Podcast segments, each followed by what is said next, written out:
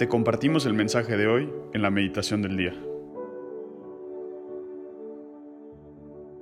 En el nombre del Padre, del Hijo y del Espíritu Santo.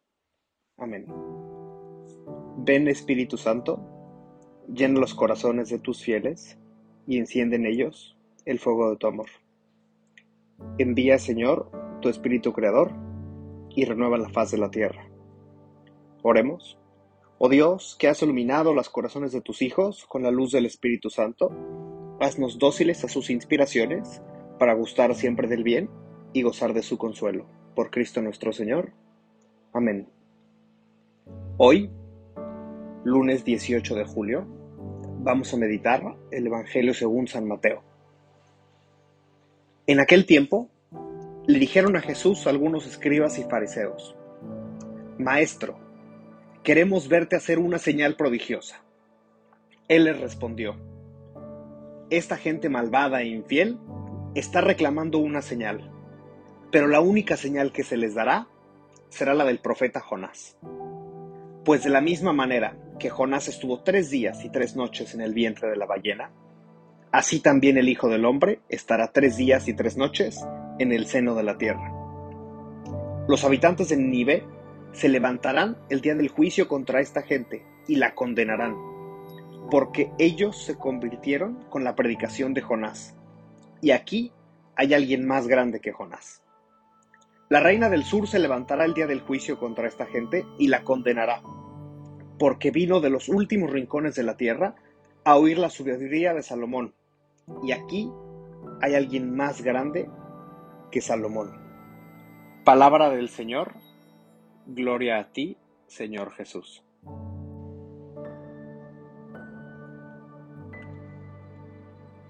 Para empezar a meditar esta parte del Evangelio, quiero que nos enfoquemos en tres momentos distintos de esto que acabamos de, escuchar. Y lo primero es, queremos verte hacer una señal prodigiosa. Maestro, queremos verte hacer una señal prodigiosa. ¿Cuántas veces no llegamos a la oración y llegamos a pedir una señal prodigiosa? Como si cuando habláramos con Jesús estuviéramos hablando con un mago eh, o, como, o con uno de estos personajes que, que se encuentran por las calles de la ciudad, a los cuales se les pone una moneda eh, y hacen algún tipo de truco. Entonces podríamos llegar a pensar que es, Señor, si yo llego aquí a hacer oración y prendo una vela, eh, haz una señal prodigiosa, mándame una señal prodigiosa. Y es que tenemos frente a nosotros lo más grande, la más grande señal prodigiosa y no la vemos. ¿Qué más? ¿Qué más le podemos pedir a Jesús? La resurrección, el sustento de nuestra fe. Nosotros, a diferencia de los apóstoles y de la gente de la época, tenemos una maravillosa ventaja. Y es que tenemos el beneficio de saber cómo termina la historia. Y sabemos que la historia no es la cruz, es la resurrección. Y que después de esos tres días, como dice en este momento, tres días en el seno de la tierra, Sabemos que sigue la resurrección, que sigue la gran señal prodigiosa. Y aún así le seguimos pidiendo más señales prodigiosas. Y no solo eso. Y quiero ir al segundo punto. Eh, buscar eh, señales en los profetas. ¿Quiénes son nuestros, nuestros profetas? Aquí Jesús dice, los habitantes se levantarán con la predicación de Jonás y aquí hay alguien más grande que Jonás. ¿Quiénes son nuestros profetas hoy? ¿De quiénes estamos esperando señales? Porque no solamente lo hacemos cuando nos acercamos a la oración y le pedimos señales a Jesús, eh, como si fuera de un mago, sino en quién estamos poniendo hoy esa fe. ¿Y quiénes son los nuevos profetas del mundo? Y lo hemos hablado muchas veces.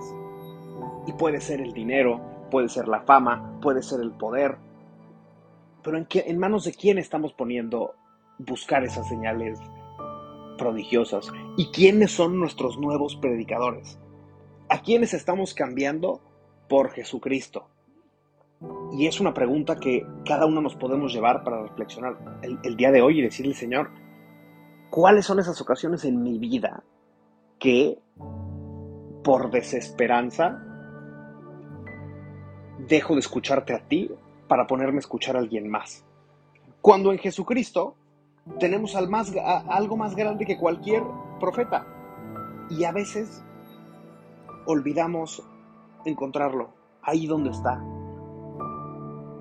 Y con esto voy al último punto. ¿Y dónde está? ¿Cuáles son las señales prodigiosas de Cristo en mi vida? Porque las hace. Y a veces no escuchamos dónde están. Dicen que Dios está en lo pequeño y lo encontramos en lo pequeño. Y quiero que reflexionemos un poco cuáles son las señales prodigiosas de Cristo en mi vida. Y que utilicemos el resto de esta meditación para darle gracias a Jesús por esas señales prodigiosas de Cristo en mi vida. ¿Y qué es lo que me están diciendo? Me están diciendo, te están diciendo, te amo y di la vida por ti. Y te lo dice cuando das los buenos días a tu familia, cuando saludas con gusto a uno de tus amigos, cuando sale el sol en la mañana, cuando sientes la brisa, eh, el viento, con el amanecer y el atardecer. En cada momento está esa maravillosa enorme señal prodigiosa de Cristo que te está diciendo, te amo y di la vida por ti y doy la vida por ti. Aprovechemos este día para dar gracias a Cristo por esas pequeñas señales prodigiosas que nos pone todos los días enfrente y que nos ayudan en esta búsqueda constante de la santidad.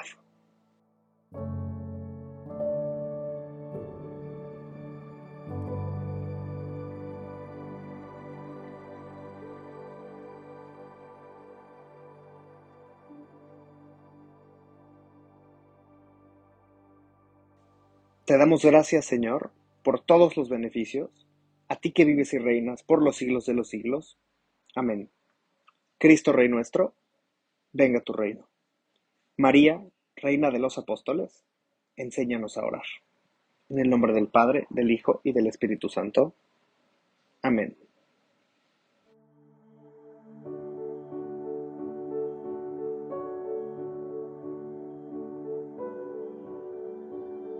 Te invitamos a permanecer en oración. Escúchanos mañana y comparte su palabra con los demás.